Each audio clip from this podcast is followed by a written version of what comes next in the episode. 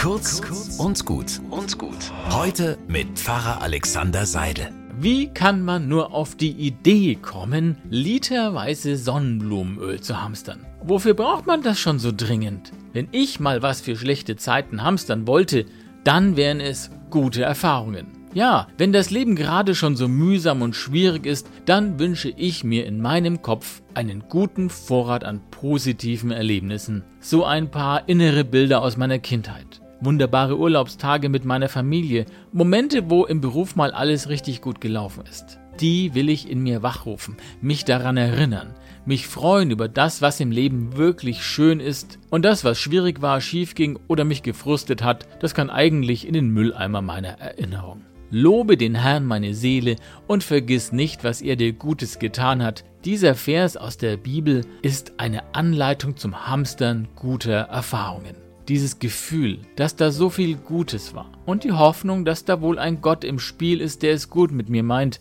das brauche ich viel dringender als Sonnenblumenöl. Einen guten Tag wünsche ich euch.